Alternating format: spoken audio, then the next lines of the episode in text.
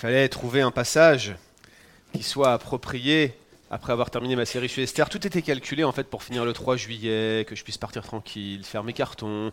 Puis Pascal m'a dit Tu comprends, j'ai besoin un peu de vacances. Ça fait trois mois qu'il est en vacances, hein, ça, j'ai rien. Et finalement, je me suis retrouvé à prêcher le dernier dimanche avant notre départ. Et ça tombe bien parce que c'est une manière pour moi de vous dire au revoir, pas adieu, rassurez-vous, au revoir bien sûr. Il fallait trouver un texte qui soit approprié. Il y a quelques textes d'au revoir et d'adieu dans la Bible. Il fallait en choisir un, et l'un des textes qui me paraissait le plus approprié, d'autant que je n'ai jamais prêché sur ce texte, alors que c'est l'un de mes passages préférés, c'est l'adieu de Paul aux anciens de la ville d'Éphèse dans euh, le livre des Actes des Apôtres au chapitre 20, si vous voulez ouvrir vos Bibles avec moi, Actes des Apôtres, chapitre 20, et nous allons lire les versets 17 à 38. Actes des Apôtres, chapitre 20, versets 17 à 38. De la ville de Milet, Paul envoya chercher à Éphèse des anciens de l'Église. Lorsqu'ils furent arrivés auprès de lui, il leur dit, Vous savez bien, vous, comment je me suis comporté avec vous, tout le temps depuis le premier jour où j'ai mis les pieds en Asie. J'ai servi le Seigneur comme un esclave, en toute humilité, dans les larmes, au milieu des épreuves que me valent les complots des Juifs. Sans rien dissimuler, je vous ai annoncé et enseigné tout ce qui était utile, publiquement comme dans les maisons, adjurant juifs et grecs de changer radicalement en se tournant vers Dieu et de mettre leur foi dans notre Seigneur Jésus-Christ. Ici, changer radicalement, je vous lis la NBS, mais c'est vraiment la repentance dont il est question, et je crois que ça aurait été une traduction bien plus appropriée d'utiliser le mot repentance ici. Verset 22, Moi maintenant, lié par l'Esprit, je vais à Jérusalem, sans savoir ce qui m'y arrivera, sinon que, d'après ce que l'Esprit Saint m'atteste de ville en ville, des liens et des détresses m'y attendent. Pourtant, je ne fais aucun cas de ma propre vie comme si elle m'était précieuse, pourvu que je mène à bonne fin ma course et le ministère que j'ai reçu du Seigneur Jésus, à savoir rendre témoignage à la bonne nouvelle, à l'évangile de la grâce de Dieu. Mais je sais bien, moi, que vous ne me reverrez plus. Vous ne reverrez plus mon visage, vous tous parmi qui je suis passé en proclamant le royaume de Dieu. C'est pourquoi je vous l'atteste aujourd'hui à tous. Je suis pur de votre sang à tous. Car je vous ai annoncé tout ce que Dieu a décidé, sans rien dissimuler. Prenez donc garde à vous-même et à tout le troupeau parmi lequel l'Esprit Saint vous a nommé évêque, ancien. Faites paître l'Église de Dieu, cette Église qu'il s'est acquise par son propre sang. Je sais bien, moi, qu'après mon départ s'introduiront parmi vous des loups féroces qui n'épargneront pas le troupeau, et que d'entre vous-mêmes, les anciens, se lèveront des hommes qui diront des choses perverses pour entraîner des disciples à leur suite. Veillez donc, en vous souvenant que pendant trois ans, nuit et jour, je n'ai cessé dans les larmes d'avertir chacun de vous. Et maintenant, je vous confie à Dieu et à la parole de sa grâce, qui a la puissance de construire et d'assurer un héritage parmi tous ceux qui sont sanctifiés et consacrés. Oh, je n'ai désiré ni l'argent, ni l'or, ni les vêtements de personne. Vous le savez vous-même, ce sont ces mains-là qui ont pourvu à mes besoins et à ceux de mes compagnons. En tout, je vous ai montré que c'est en travaillant ainsi qu'il faut venir en aide aux faibles, en se rappelant des paroles du Seigneur Jésus qui a dit lui-même, il y a plus de bonheur à donner qu'à recevoir. Après avoir dit ces choses, il se mit à genoux pour prier avec eux tous. Tous, avec de grandes lamentations, se jetaient au cou de Paul et l'embrassaient. Ils étaient surtout attristés parce qu'il avait dit qu'il ne le reverrait plus, puis ils l'accompagnèrent jusqu'au bateau. Frères et sœurs, les anciens d'Éphèse étaient attristés essentiellement parce qu'ils ne reverraient plus Paul, et pas attristés de la profondeur et de la dureté de ses paroles et de ses avertissements. Pour notre part, aujourd'hui, quelle que soit la situation dans laquelle nous sommes, et même si nous sommes peut-être euh, tristes de nous séparer pour un temps, gardons les yeux fixés sur la parole de Dieu et prions ensemble. Seigneur éternel, on a besoin de ta grâce une nouvelle fois pour comprendre ce passage, ce message que tu nous adresses au travers de ta parole. Nous savons, notre Dieu, que c'est toi qui parles au travers de la bouche des apôtres. C'est toi, Seigneur, qui les a utilisés puissamment comme des hommes inspirés pour nous communiquer ta parole, la révélation de toi-même. Tu nous l'as donnée de manière certaine et avec assurance, Par conséquent, tes avertissements sont réels et sont à prendre au sérieux, notre Dieu. Nous ne voulons pas nous reposer sur nos lauriers. Nous ne voulons pas nous contenter simplement d'avoir l'assurance d'être sauvés si nous nous sommes confiés en toi, Seigneur. Nous voulons te plaire, nous voulons te ressembler, nous voulons prendre garde. Nous voulons que cette vie soit une véritable antichambre du ciel dans lequel nous passerons l'éternité avec toi. Et Seigneur notre Dieu, nous avons des récits de séparation, d'émotions fortes, parfois de tristesse profonde, de larmes qui sont versées dans les Écritures. Mais que seront ces choses lorsque nous serons dans l'éternité tous réunis les uns avec les autres pour la félicité éternelle, pour une joie que personne ne pourra corrompre, pour une joie que nous ne pouvons même pas comprendre et connaître dès aujourd'hui, parce qu'elle est en toi et en toi seul, ça sera la plénitude de la jouissance de ta personne et de la communion fraternelle en toi, Seigneur. C'est ce après quoi nous soupirons, et le monde qui nous entoure est tellement prompt à nous envelopper, et le péché également, Seigneur, à nous attirer hors de tes voies et à nous rendre profondément malheureux. Seigneur, nous voulons nous souvenir que l'Église n'est jamais qu'à une génération de son extinction. Seigneur, nous voulons nous souvenir que rien, rien, Seigneur, ne peut préserver notre marche en dehors de toi et de ton bon esprit. C'est pourquoi nous voulons nous confier en toi ce matin, Seigneur, et nous voulons te remettre nos âmes. Et à titre personnel, je veux te remettre l'église de Saint Jérôme dans son ensemble, les frères et les sœurs qui se sont rassemblés aujourd'hui et ceux qui n'ont pas pu être avec nous ce matin. Seigneur, je te prie de nous garder tous ensemble dans un même esprit, dans un même cœur, dans une même dynamique, même lorsque nous serons partis, Seigneur, que nous ayons la même volonté de te plaire et de marcher dans tes voies. Que ta parole reste au cœur, au centre de nos préoccupations, Seigneur. Accorde-nous perpétuellement la grâce de la repentance jusqu'à ce que tu reviennes. C'est ce dont nous avons besoin. C'est ce que nous voulons, Seigneur, par le soutien de ton esprit. Au nom de Jésus-Christ. Amen. Peut-être vous n'êtes pas familier de la politique française pour certains d'entre vous, mais nous avons eu un président, qui était président d'ailleurs avant même que je naisse. Pour info, hein, je suis né en 1979 pour ceux qui veulent tout savoir sur euh, ma date de naissance. Il s'appelait Valéry Giscard d'Estaing. Je ne sais pas si vous avez déjà entendu ce, ce nom-là. Il n'a fait qu'un mandat présidentiel, Valéry Giscard d'Estaing. Il espérait être réélu, mais il ne l'a pas été. Il était extrêmement déçu, d'autant plus qu'il a dû céder le pouvoir, euh, si ma mémoire est bonne, à la gauche. Donc non, j'étais né, je vous dis une bêtise, il la fin de son mandat, c'était en 1980, j'espère ne pas me tromper. Et il était vraiment pas content, monsieur Valéry Giscard d'Estaing. Et normalement, un président, lorsqu'il quitte le pouvoir, il est censé faire une allocution, soit sur le, perron du palais de l'Élysée, qui est l'endroit le président de la France siège, soit euh, lors d'une allocution solennelle. Et euh, Valéry Giscard d'Estaing a choisi de faire une allocution solennelle, seul, derrière son bureau, avec une porte derrière lui, face à une caméra, un peu comme je vous fais face aujourd'hui. Imaginez qu'il y aurait juste une caméra et une porte derrière moi. Il s'est assis. On a eu un espèce de jingle avec la Marseillaise, musique présidentielle française, musique de l'hymne national français. Il a regardé euh, la caméra, il a dit Chers compatriotes, au revoir. Et il s'est levé et il est parti. C'était ça, son allocution. Voilà, c'était juste pour vous dire ça, donc moi je m'en vais.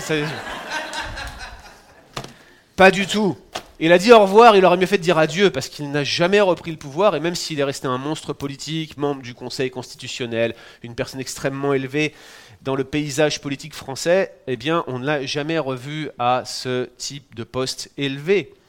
Paul, ici, il dit euh, aux anciens d'Éphèse adieu, mais il aurait mieux fait de leur dire, pour ceux qui étaient réellement en Christ, au revoir, car il savait qu'à un moment ou à un autre, il allait les revoir au ciel en leur remettant simplement la parole de Dieu, en les remettant entre les mains du Seigneur. Alors pour ma part, qu'est-ce que je dois vous dire aujourd'hui? Adieu ou au revoir? Eh bien j'ai bon espoir que ce n'est qu'un au revoir. Déjà, il y a ceux qui vont venir nous aider à déménager demain. Merci à vous, on se le dira demain. Petit message au passage. Mais en plus de cela, euh, j'ai bon espoir de revenir au Québec et de vous revoir, Dieu voulant. Et puis même si moi, je ne vous revois pas directement, sachez que Coram Deo et toutes les émissions qu'on fait avec Pascal vous permettront de continuer à entendre mon accent français sur YouTube de manière régulière. Mais j'ai surtout trois bonnes raisons pour lesquelles je pense que ce n'est qu'un au revoir aujourd'hui. Et ces trois bonnes raisons sont enracinées dans le texte que nous venons de lire. Et la première de ces raisons, eh bien, c'est que vous n'êtes pas l'église d'Éphèse. Je ne veux pas faire un parallèle direct entre ce texte et ma petite personne ou même votre petite église. Vous n'êtes pas l'église d'Éphèse. Rien à voir. Déjà, vous n'êtes pas situé au même endroit que l'église d'Éphèse, et puis vous n'avez pas le même historique que l'église d'Éphèse. Laissez-moi vous, vous donner quelques indications sur le contexte de euh, l'évangélisation de l'église d'Éphèse. Déjà sur le plan géographique, savez-vous qu'aujourd'hui Éphèse, qui à l'époque était dans une zone euh, de langue grecque, est aujourd'hui dans l'actuelle Turquie, près de la région d'Izmir. Et à l'époque, c'était l'un des ports les plus actifs euh, de ce qu'on appelle la mer Égée. Donc, vous savez, c'est la, mer qui sépare en fait la, Turquie de la Grèce. C'est ce qui, pas une mer intérieure, mais c'est une mer euh, euh, qui euh, sépare en fait ces presque deux continents. C'est pas tout à fait cela, mais c'est presque cela en fait. Et donc à cette époque-là, c'était probablement l'un des ports, l'un des centres économiques les plus importants. Vous aviez celui de Corinthe, qui était lui aussi très très important, mais celui d'Éphèse était probablement le plus grand ou l'un des plus grands de la mer Égée. Puis c'était une ville qui était très connue en raison d'un monument qui était situé dans cette ville d'Éphèse qu'on appelait l'Artémision, pardon, qui n'est autre que euh, le temple d'Artémis, l'une des sept merveilles du monde de l'époque, et c'est ce fameux temple d'Artémis qui va être euh, le cadre ou le théâtre ou l'arrière-plan de la fameuse émeute euh, avec l'orfèvre Démétrius qui est mentionné au chapitre 19 du livre des Actes. Alors comment cette ville a été évangélisée, cette ville d'Éphèse? Bien, il y a un premier contact qui est mentionné euh, en Acte 18, au verset 18, alors que Paul, qui est avec euh, Priscille et Aquilas, est en voyage vers la Syrie, donc il, revenait de la Grèce et il se préparait à aller donc au retour euh, par le nord pour aller en Israël. Et au moment de, prendre le chemin, il doit passer par la ville d'Éphèse. Vous avez le récit qui est mentionné en Acte chapitre 18, verset 18 à 22, et comme à son habitude, arrivé à Éphèse, Paul va parler aux Juifs. Vous savez qu'il faisait toujours ça, c'est ce qu'on voit, c'est son pattern dans le livre des Actes. Il va d'abord parler aux Juifs, et quand les Juifs lui ferment la porte, bah, il suit l'histoire de la rédemption, il va parler aux païens. Donc très rapidement, il les quitte et euh, il va euh, brièvement parler aux païens, mais très brièvement parce qu'il va quitter Éphèse rapidement en laissant par contre Priscille et Aquilas sur place. Donc probablement le témoignage a été enraciné à ce moment-là, notamment au travers du ministère de proclamation de Priscille et Aquilas. Par proclamation, j'entends euh, l'annonce de l'évangile dans son ensemble, comme le dit Paul dans ce passage, dans les maisons et publiquement. Vous voyez, donc c'est vraiment l'ensemble que je veux mentionner ici. Ce qui est très intéressant, c'est qu'à Éphèse, il y avait probablement déjà une communauté de disciples de Jean. Vous savez, les, disciples de Jean-Baptiste. Pourquoi est-ce que je dis cela? Eh bien, regardez en fait comment Apollos est introduit au chapitre 18 du livre des Actes. Quand il arrive à, Corinthe, il est mentionné comme quelqu'un qui venait d'Éphèse, donc qui avait traversé la mer Égée d'un port à l'autre. Ça devait être les voies maritimes de l'époque. Vous voyez, c'est comme quand vous prenez le train, la ligne, je ne sais même pas quelle ligne de train passe par Saint-Jérôme, il y a des points de passage obligés. Je veux dire, Éphèse, Corinthe, ça devait être l'une des lignes de traversée de la mer Égée. Et euh, cet Apollos est mentionné comme étant quelqu'un qui était instruit dans la voie du Seigneur, bien qu'il ne connaissait que le baptême de Jean. Et donc Priscille et Aquilas vont lui expliquer un peu plus en détail la voie du Seigneur pas précisé à ce moment-là ce que ça signifie, mais on a probablement la réponse un peu plus loin. Où ça? Au début du chapitre 19, vous avez Paul qui retourne à Éphèse, c'est le deuxième contact, je vais vous en parler dans quelques instants. Et qu'est-ce qu'il voit quand il arrive à Éphèse? Une communauté de disciples de Jean, quelques disciples de Jean, puis il leur dit Avez-vous reçu le Saint-Esprit lorsque vous avez cru? Et là, les disciples lui répondent Ah, mais on ne savait même pas qu'il y avait un Saint-Esprit il leur manquait un élément essentiel de l'histoire de la rédemption. Ils n'avaient jamais vraiment entendu parler du ministère de Jésus. L'annonce de l'évangile n'avait pas été complète. Ils n'avaient probablement que l'annonce de Jean comme quoi quelqu'un venait. Et donc Paul leur annonce Jésus. Ils reçoivent le Saint-Esprit avec un signe on ne peut plus clair qui est celui du parler en langue, qui n'est pas systématique dans le livre des actes, moins de la moitié des occurrences d'évangélisation. Et à ce moment-là, ils les baptisent au nom de Jésus, c'est-à-dire ils les baptisent d'un baptême chrétien. Probablement, c'était cela qu'Apollos avait lui aussi besoin d'entendre. Il connaissait les prophéties qui annonçaient la venue du Seigneur, mais il maîtrisait probablement mal cette grande avancée dans l'histoire de la rédemption qu'était la mort et la résurrection de Jésus et ce que cela impliquait en termes de ministère du Saint-Esprit? Donc Éphèse, premier contact, acte 18, Priscille et Aquilas, mais probablement vous aviez déjà sur place une communauté de disciples de Jean qui avait bien préparé le terrain. Le deuxième contact, c'est euh, au chapitre 19, Pendant qu'Apollos part à Corinthe, vous avez Paul qui descend à Éphèse, et là il va y rester un peu plus de temps.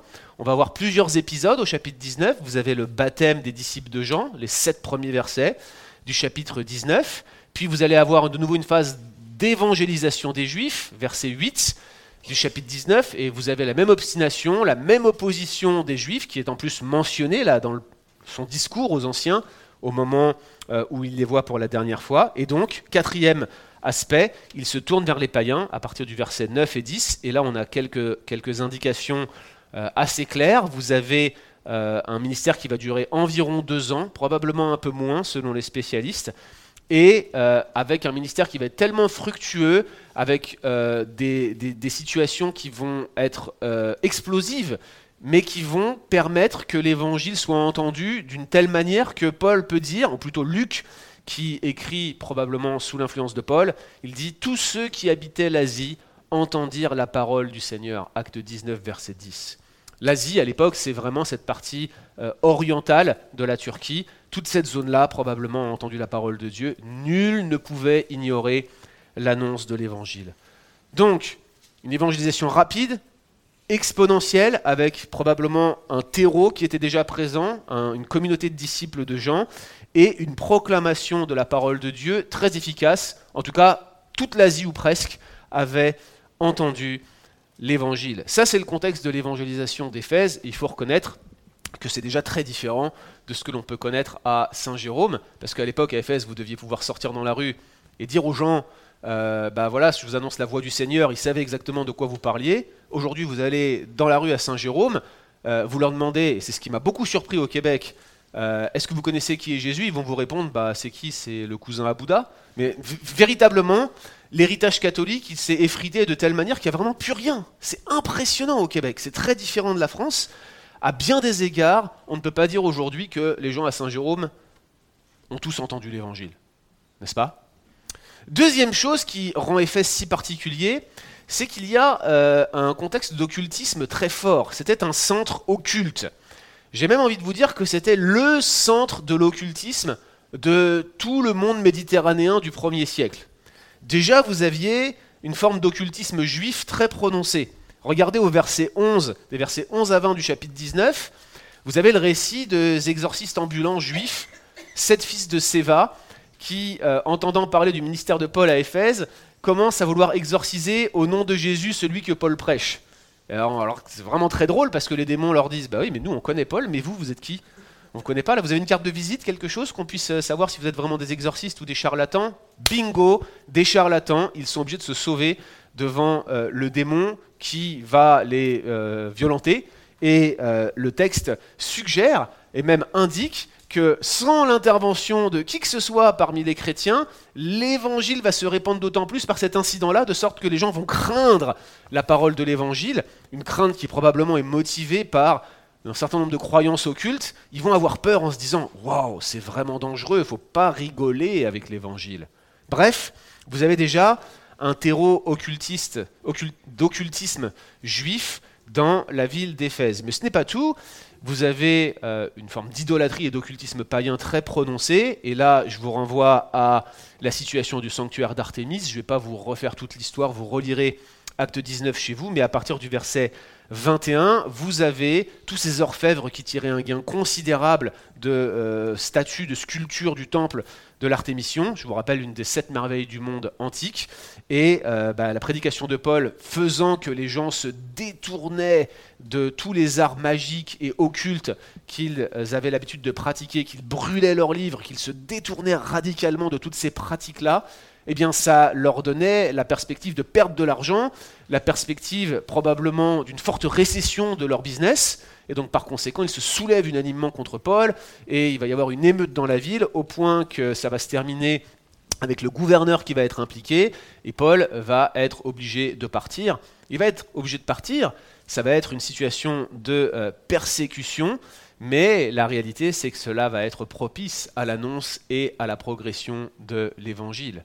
Mais donc, vous avez clairement euh, un, tableau qui vous est dépeint ici sur la situation d'Éphèse, où vous avez une espèce de mosaïque religieuse semi-occulte, semi-polythéiste, qui sert de base au moment où l'annonce de l'Évangile est faite. Et frères et sœurs, cela n'est pas surprenant, c'est presque exactement la même chose qu'à Corinthe, qui était l'un des grands ports de la région.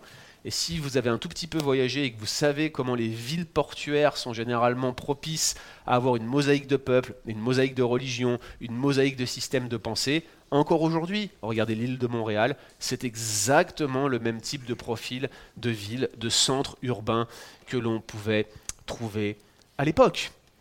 Après l'événement donc de Démétrius l'orfèvre et de euh, l'Artémis des Éphésiens, Paul va s'en aller. Il ne reverra plus les anciens euh, d'Éphèse, sauf quand il les enverra chercher depuis Troas, depuis Milet, tel que cela nous a été euh, rapporté dans le texte que nous avons lu aujourd'hui. Les derniers témoignages que nous avons sur l'activité de Paul en relation avec Éphèse, ce sont les épîtres pastorales particulièrement un Timothée et partiellement deux Timothée, où il avait laissé son disciple Timothée à Éphèse pour organiser l'Église, et on devine de grosses difficultés doctrinales avec probablement des personnes qui niaient la résurrection corporelle, pensant que la résurrection était déjà arrivée, et répandant ce type d'enseignement dans l'Église. Donc, ce que nous avons sous les yeux ici, en regardant le discours de Paul aux anciens d'Éphèse, c'est le discours de Paul à des anciens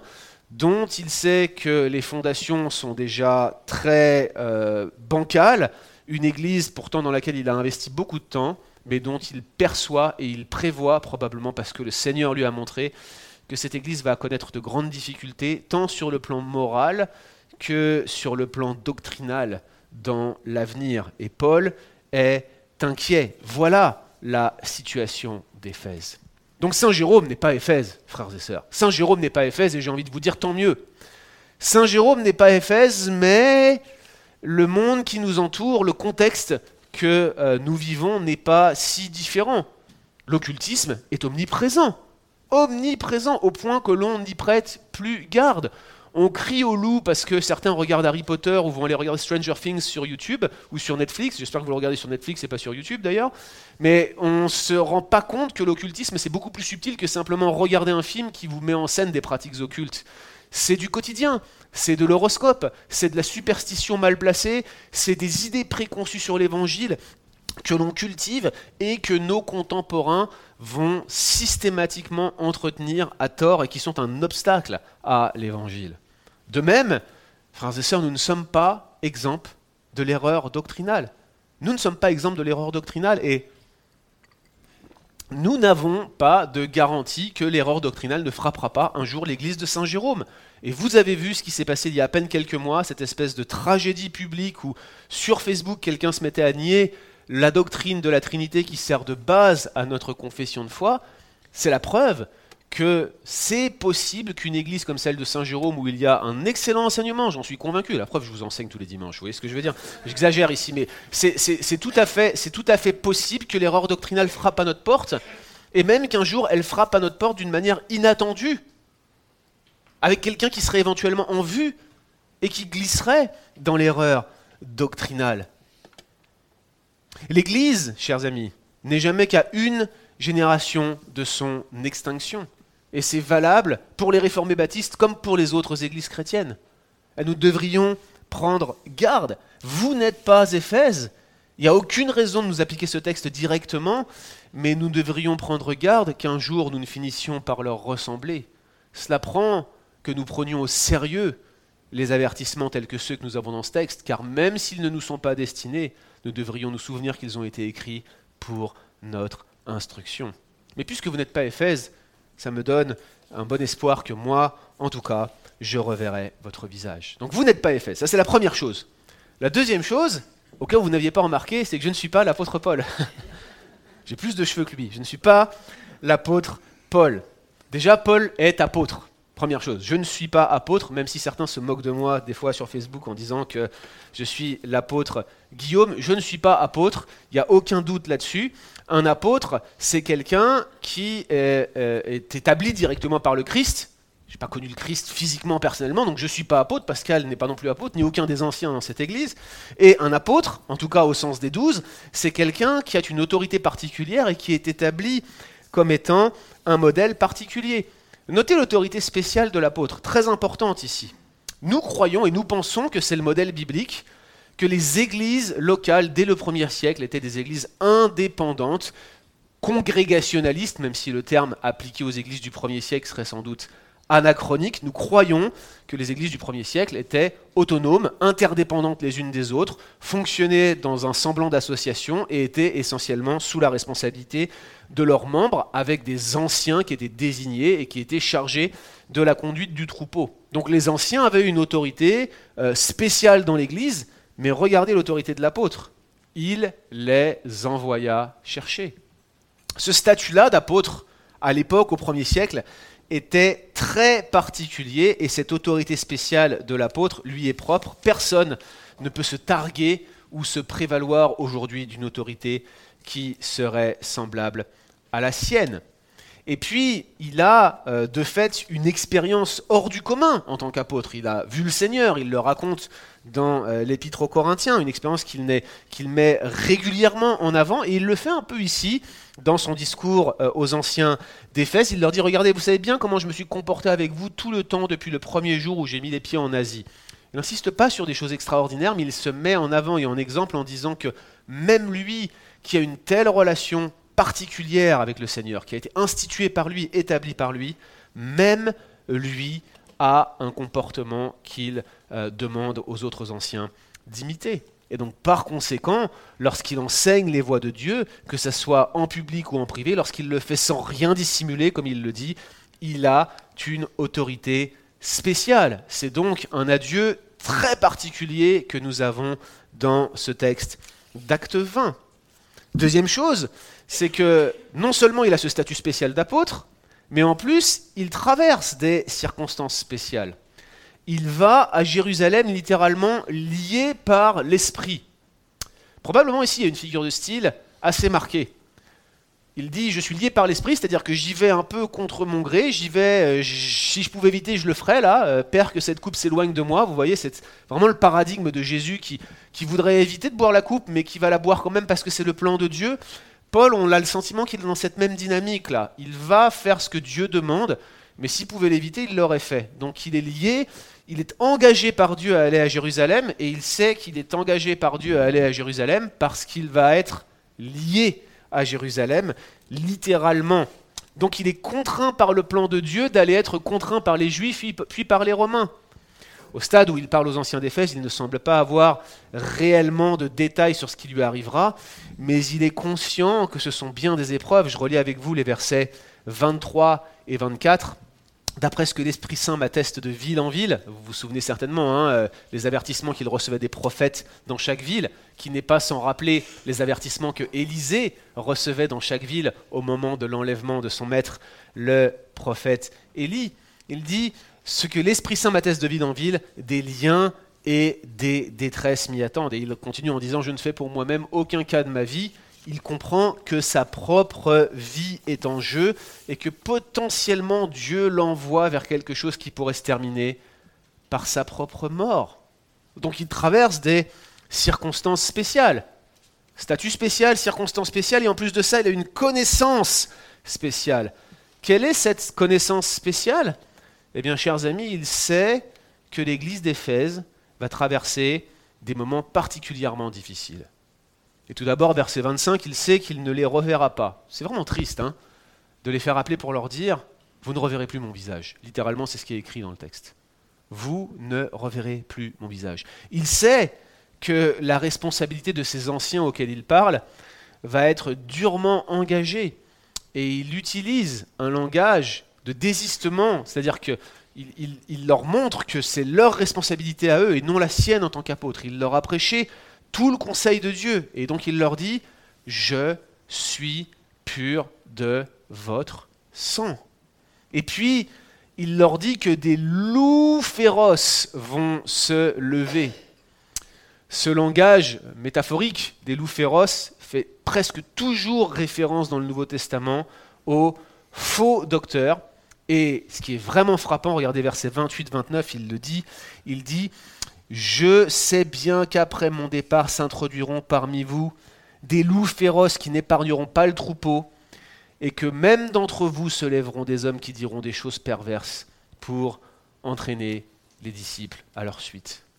Ça, c'est terrible. C'est vraiment terrible. Parce qu'il a devant lui des hommes qui ont probablement été établis soit directement, soit en conséquence de son ministère.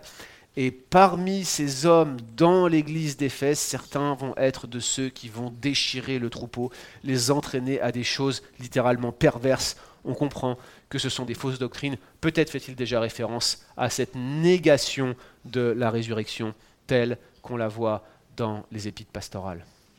Laissez-moi vous raconter une histoire toujours avec la Trinité. On dirait que c'est toujours le point, le point de tension sur lequel les hérésies vont sortir, la doctrine de Dieu, frères et sœurs. Il y a quelques années de cela, euh, il y avait euh, sur la page Facebook du Bon Combat un jeune homme dont je connaissais le nom parce que je connaissais son papa, et son papa était ancien dans une église où l'un de mes amis était pasteur. Ce jeune homme, sur les articles, sous les articles du Bon Combat, passait son temps à commenter de manière extrêmement belliqueuse et violente euh, avec des propos anti-trinitaires. Vraiment très marqués d'influence, euh, vous savez, euh, juive messianique, mais euh, unitarienne. C'est-à-dire qu'en gros, il niait la divinité de Jésus. C'était vraiment de l'arianisme pur. Jésus n'était qu'un simple homme, ou tout au plus, éventuellement, un surhomme, un être angélique. Ça a duré une semaine, deux semaines. On a essayé de le raisonner. J'ai parlé avec lui. Puis chaque discussion que j'avais en privé avec lui se retrouvait sur la place publique. À un moment donné, il a fallu prendre une décision. J'ai décidé d'avertir mon collègue en lui disant Je crois que tu devrais parler à ce jeune qui est membre de ton église, surtout qu'il faisait des groupes de jeunes euh, interrégionaux dans la région, voyez. Et je lui ai dit Ce serait peut-être bien que tu aies un échange avec lui pour avoir une discussion. J'ai simplement averti de cela, j'ai jamais eu aucune nouvelle. Deux ans après, j'ai revu mon collègue pasteur. Il m'a dit Suite à ton avertissement, on a reçu ce jeune ça a dégénéré, c'est toute la famille qui s'est mise à rejeter la doctrine de la Trinité et la divinité de Jésus. Puis 30 personnes se sont joints à eux sur une église de 200 et ont quitté l'église et sont partis. Je ne vais pas vous donner le nom de cette église ni le nom de ce collègue. C'est une église qui a pignon sur rue. C'est une église où la parole de Dieu a été prêchée droitement. C'est une église, frères et sœurs, que je vous recommanderais sans l'ombre d'un doute si vous alliez dans cette région. Elle a été divisée sur la base d'une petite fuite avec un jeune qui a été amené à convaincre son papa ancien, et avec eux, tout un pan de l'Église a fait sécession, division, et sont partis dans un mouvement unitarien. Incroyable. Incroyable. On raconte que c'est une jeune fille en Hollande qui a sauvé de l'inondation un podler. Vous savez, c'est les zones qu'on a gagnées sur la mer pour euh, pouvoir construire des maisons, donc on construit des barrages. Il y avait une fuite dans un barrage, c'est juste avec son doigt qu'elle a colmaté cette petite fuite. Si elle avait enlevé son doigt, la fuite se serait agrandie, le podler aurait été englouti. C'est exactement ce que cette histoire que je vous ai racontée rapporte. Il suffit d'un petit quelque chose qui va entraîner un grand fracas dans nos églises. Alors frères et sœurs, bien évidemment en ce qui nous concerne, j'attends des choses meilleures de l'Église réformée baptiste de Saint-Jérôme. Déjà, comme je vous l'ai dit, je ne suis pas apôtre et je ne suis même pas l'un de vos anciens. Évidemment, ça fait peut-être quelque chose, euh, c'est peut-être quelque chose de surprenant pour vous, parce que vous m'avez vu prêcher régulièrement, surtout ces trois derniers mois où vous m'avez vu prêcher près d'un dimanche sur deux, parfois même plus qu'un dimanche sur deux. Ça n'a rien à voir avec une organisation ecclésiologique, c'est juste la fainéantise de Pascal, c'est juste ça. Mais sans être de vos anciens, j'ai moi-même une immense confiance dans vos anciens. Je peux témoigner ici, et je peux vous le dire, vous savez que j'ai un statut privilégié dans cette église dans le sens où j'enseigne régulièrement la parole, beaucoup d'entre vous sont venus me parler à plusieurs reprises à ce sujet-là. Je ne suis pas au courant d'un quelconque dossier qui serait géré par les anciens et duquel je n'ai pas été informé par vous directement. La confidentialité est systématiquement de mise, ils gèrent les situations, et j'en ai eu moi-même comme des hommes de Dieu et je vous les recommande. Et je peux vous dire une chose, c'est que si je devais recommander une église, même dans la région de Montréal, je crois que la première pensée qui me viendrait, ça serait d'envoyer quelqu'un à Saint-Jérôme, tellement ma confiance est éprouvée. Et j'ai envie de vous le dire aujourd'hui, pas simplement parce que c'est mon dernier dimanche et parce que je vais être gentil et que tout le monde me respecte et me dise, Oh, il est gentil, regardez, il nous a caressé dans le sens du poil. Vous savez que je ne suis pas du tout comme ça. Je vous le dis parce que c'est vrai. Je vous le dis parce que je le pense. Je vous le dis parce que je le crois. Et c'est ce qui fonde mon assurance aujourd'hui pour me dire que je n'attends pas de situation comme celle que je vous ai rapportée. Et j'aimerais non seulement vous recommander à la grâce de Dieu, mais vous recommander à la grâce de Dieu répandue sur le collège d'anciens que vous avez eu. Et je prie le Seigneur que vous continuiez, comme vous le faites aujourd'hui, à vivre euh, dans l'ordre et avec un profond respect pour eux. J'ai été impressionné aussi, frères et sœurs, j'en profite pour vous le dire, par le bon ordre qui règne dans cette Église. Vous savez qu'on est passé par des moments difficiles ces deux ou trois dernières années, pandémie, fermeture d'église, avec des opinions qui peuvent être parfois divergentes parmi les chrétiens. Regardez comment on est restés unis tous ensemble, pas de division majeure. Notre Église a été en croissance. Regardez la belle dynamique et le bon ordre qui a régné parmi nous, l'atmosphère fraternelle, le pardon mutuel, les explications quand il pouvait y avoir des désaccords. Les amis, vous m'avez encouragé, le rôle des anciens a été clé, mais je dois dire que dans notre Église, nous avons un noyau, un grand nombre de personnes particulièrement matures et qui cherchent à plaire au Seigneur. En premier lieu par la repentance, en deuxième lieu par la sanctification que produit la repentance. Les deux faces d'une même pièce, n'est-ce pas? Le Seigneur a été bon pendant les années qu'on a passées ici, c'est pourquoi j'attends de bien meilleures choses pour l'église de Saint-Jérôme que ce que l'on aurait pu s'attendre pour l'église d'Éphèse. Et puis enfin, j'attends de bien meilleures choses parce que de toute façon, c'est sûr qu'on va se revoir et que je vais me tenir informé de comment ça va. Puis vous allez certainement venir nous voir à Paris. Il est clair que nous reverrons nos visages, sauf bien sûr si Dieu en décide autrement. Donc, vous n'êtes pas Éphèse, je ne suis pas Paul, jusque-là tout va bien, mais au final, qu'est-ce que ce texte a à nous dire si vous n'êtes pas Éphèse et que je ne suis pas Paul? Eh bien, chers amis, ce texte a quand même bien des choses à nous apprendre. Et j'aurais pu, là encore, passer beaucoup de temps sur la base de ce texte à tirer quelques applications pratiques pour nous, mais je vais me limiter à 25 d'entre elles. Je plaisante, il y en aura juste 4. Première application et première observation à faire qui serait pertinente pour nous, observer la persévérance de Paul malgré l'avenir sombre de l'église d'Éphèse, et même malgré son propre avenir. Observer sa persévérance, observer sa patience, observer son attitude. Première chose, il prend le temps de leur parler. Il les fait appeler. Ça déjà, c'est un signe de sa patience et du soin qu'il leur apporte. Il accepte leurs errements passés, il les met en garde sur la réception de la parole qu'ils ont eue, puis il pense probablement aussi que la gestion de certains cas dans l'Église n'est pas optimale. Regardez comment il les reprend sur la notion de il y a plus de, de plaisir à donner qu'à recevoir. Mais il accepte leurs égarements passés, il sait qu'ils vont avoir des égarements futurs, il le sait, il le pense, mais il les aime profondément, il fait preuve de patience envers eux. Ah les amis, vous savez quoi, à chaque fois que j'entends l'apôtre Paul se comporter de cette manière-là, avec des croyants dont il connaît les égarements passés et futurs, quand on connaît aussi la personnalité de l'apôtre qui se décrit lui-même comme irréprochable par rapport à la loi, quelqu'un de zélé, quelqu'un d'entier, quelqu'un qui probablement marchait plus droit que la plupart des gens que vous avez pu connaître dans votre vie. Quand on pense à ces choses-là, probablement ces idéaux exigeants, et qu'on les met en parallèle avec cette grâce, quand on repense à l'épître aux Corinthiens, où il entend parler de débauche, de procès entre chrétiens, de gens qui nient la résurrection, et que tout au long de l'épître, il les appelle Adelphoi, frères. À aucun moment il ne cesse de douter de la grâce de Dieu à leur égard. Il commence l'épître par la grâce de Dieu en disant Vous avez tout, c'est acquis. Et il la termine avec la même tonalité. Il fait exactement la même chose qu'ici, malgré les avertissements par rapport à la fausse doctrine future. Puis il continue, regardez cet acte d'amour, il les avertit sans rien dissimuler et de manière très claire.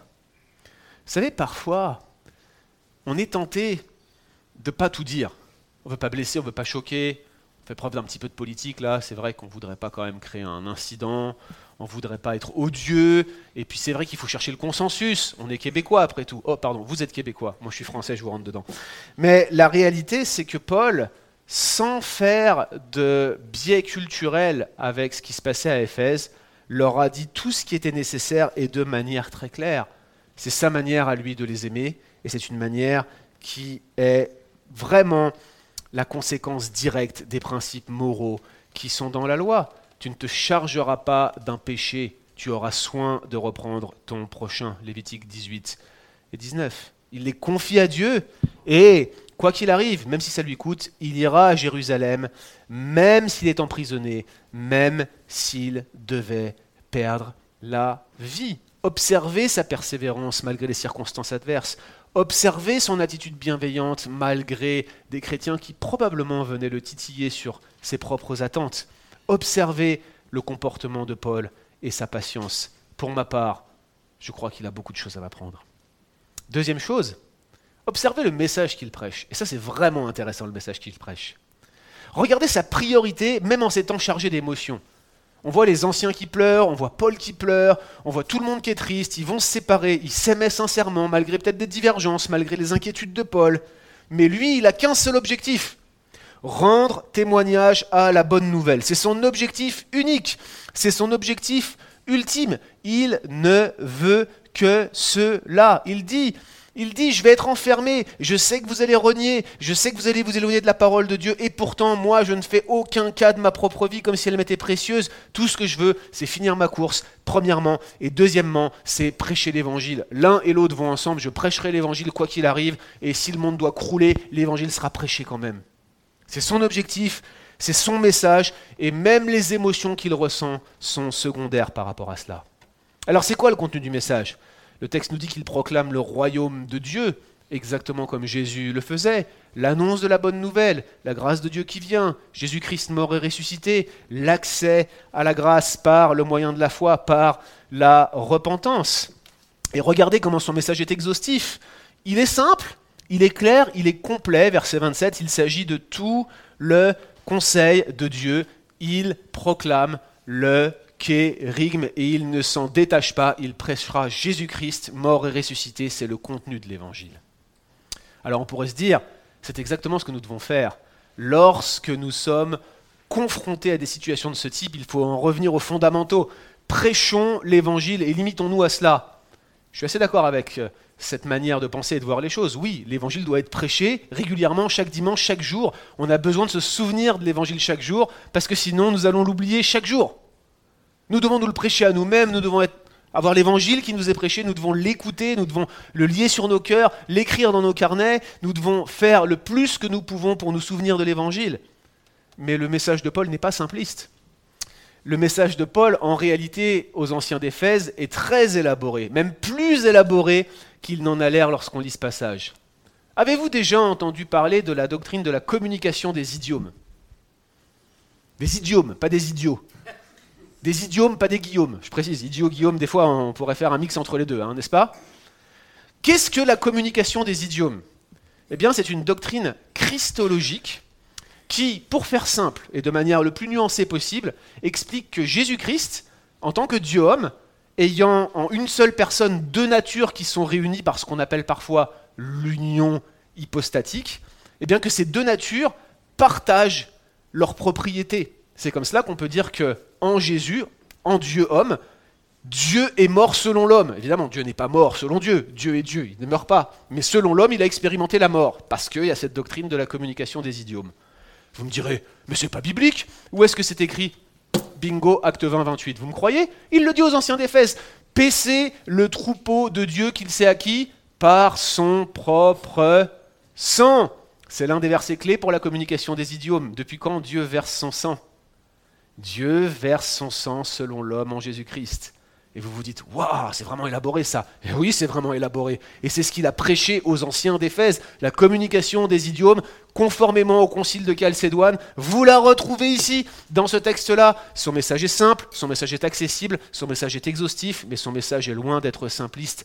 Il n'exclut pas la profondeur doctrinale, même quand on parle, surtout quand on parle à des gens qui s'apprêtent à renier probablement un aspect central de la Trinité. Incroyable de revoir la profondeur du message de Paul. Et puis regardez le message qu'il prêche. C'est pas juste les hautes sphères théologiques, c'est pas simplement la communication des idiomes, c'est pas simplement la belle confession qui sort de la bouche, c'est également un message pratique, un message concret, un message qui s'occupe notamment des plus faibles en leur disant au verset 35 En tout, je vous ai montré que c'est en travaillant qu'il faut venir en aide aux plus faibles, en se rappelant ainsi des paroles du Seigneur Jésus qui a dit lui-même, il y a plus de bonheur à donner qu'à recevoir. Et l'un de mes grands encouragements pendant la période où j'ai été parmi vous, frères et sœurs, c'est de voir cette cuisine communautaire à laquelle j'ai même pas pu participer une seule fois, avec toutes les activités qu'on avait à faire, mais de la voir être mise en place dans une église qui est si enracinée dans la proclamation d'une saine doctrine. Eh bien oui, la saine doctrine est importante, mais nourrir les personnes qui l'entendent est aussi extrêmement important. Et le Seigneur bénira cette œuvre, j'en suis convaincu. Observez le message que Paul prêche. Il n'est pas simpliste, mais il est centré sur l'Évangile et il s'occupe des choses traite. Observez également la tristesse d'une séparation. Parfois on voit les théologiens ou les pasteurs comme des gens froids. Ils entendent parler des, des bébêtes à tout le monde, là, des petits bobos euh, que chacun traverse. Ils entendent toujours les mêmes histoires, d'entretien en entretien. On se dit, ils doivent être blasés, ils doivent en avoir marre, ils n'en peuvent plus de nous, ils sont plus capables, ils n'ont plus d'allure à nous écouter. Je préfère pas aller leur parler. Et puis même de toute façon, regardez, un quelqu'un quand on comme ça des témoignages de 50 milliards de personnes, ça doit, au bout d'un moment, vous devez, vous devez même plus avoir d'émotions. Vous devez avoir les terminaisons émotionnelles qui sont cautérisées comme brûlées avec un briquet, et puis vous pouvez plus rien ressentir. S'il y avait quelqu'un qui prenait en charge tous les soucis des églises, c'était bien l'apôtre Paul. Et les anciens d'église d'Éphèse ne devaient pas être en reste non plus. Regardez l'angoisse de Paul. Regardez les larmes des anciens. Regardez des hommes pleurer. Eh, c'est OK pour des hommes de pleurer. Ça, c'est pas ce que notre culture nous renvoie. Hein. Frères et sœurs, si vous êtes de ma génération, on a trop été nourris à Rocky Balboa et John Rambo, si vous voyez ce que je veux dire. C'est pas vraiment le modèle de la masculinité qui nous est présentée dans les Écritures. Les pleurs ne sont pas réservés qu'aux femmes. Il y a beaucoup de choses, chers amis, que la génération précédente a complètement atténuées par rapport à la masculinité, vous voyez il y a vraiment des éléments où on a écrasé notre masculinité, comme si un homme ça n'a pas d'émotion, un homme ça pleure pas, un homme ça s'habille pas, un homme ça. Vous voyez, toute cette sorte de choses-là qui nous laissent penser que finalement un homme c'est quoi? Bah, C'est juste une machine à faire. Et pas quelqu'un qui peut lui aussi être un réceptacle de la grâce de Dieu et être celui qui va se comporter d'une manière qui va se comporter comme un leader dans sa propre famille, dans son propre foyer, dans son église, et que ce leadership implique aussi des émotions fortes, voire des pleurs, quand c'est le moment de se séparer. Frères et sœurs, j'ai pas trop envie de pleurer en me séparant de vous. C'est pas une boutade que je vous donne là. Je sais que vous, vous n'avez pas envie de pleurer du tout parce que vous, êtes même plutôt joyeux, n'est-ce pas? Non, j'exagère ici.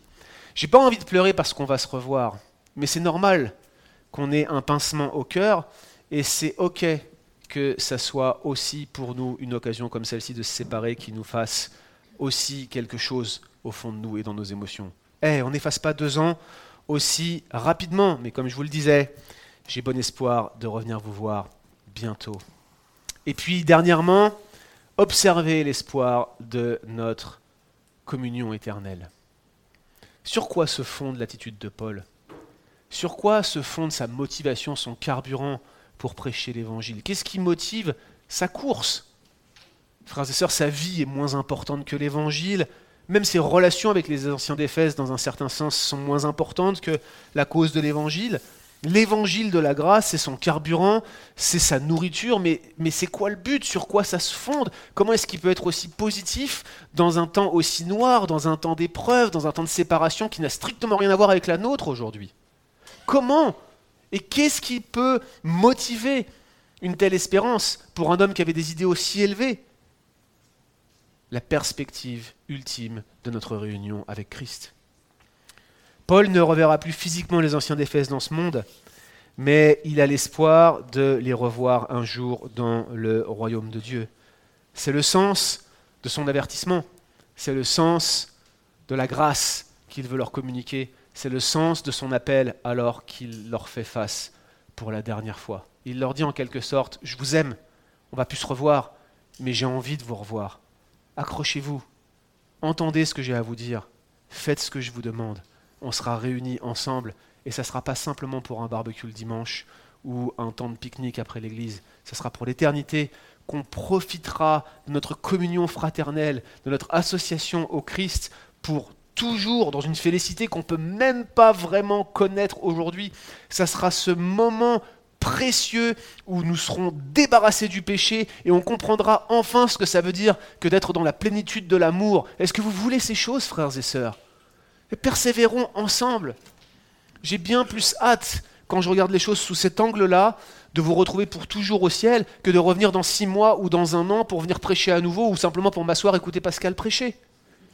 C'est la chose la plus importante, je crois, que nous devrions chérir et serrer dans notre cœur afin de remettre les choses en perspective, parce que c'est ça le but de notre vie. Et si nous oublions le but de la course, la fin de la course, ce grand prix auquel Paul se rattachait et qui était le carburant de son ministère, à quoi bon venir s'asseoir tous les dimanches ici?